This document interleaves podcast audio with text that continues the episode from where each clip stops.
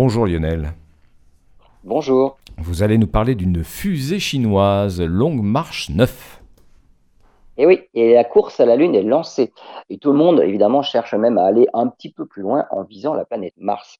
Alors pour ces défis, il faut un lanceur à la hauteur des ambitions. La NASA avec le Space Launch System, hein, le SLS. SpaceX avec la Falcon Super Heavy, qui n'attend que le feu vert des autorités pour décoller avec son Starship pour un vol d'essai.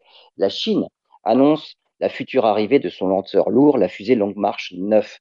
Elle fera 110 mètres de haut pour un diamètre de 10 mètres. Elle sera plus de 5 fois plus puissante que la fusée Longue Marche 5, hein, la plus puissante fusée chinoise actuelle. Elle sera partiellement réutilisable, hein, comme le sont maintenant les lanceurs modernes. La Longue Marche 9 sera capable d'envoyer une charge utile de 50 tonnes pour des missions lunaires et même 40 tonnes à destination de Mars. La Longue Marche 9 devrait entrer en service en 2030. La Chine prévoit la construction d'une base lunaire en 2033, puis trois autres tous les 26 mois. Si tout se passe bien, le programme spatial chinois prévoit également une mission habitée vers, vers la planète Mars pendant la décennie 2030.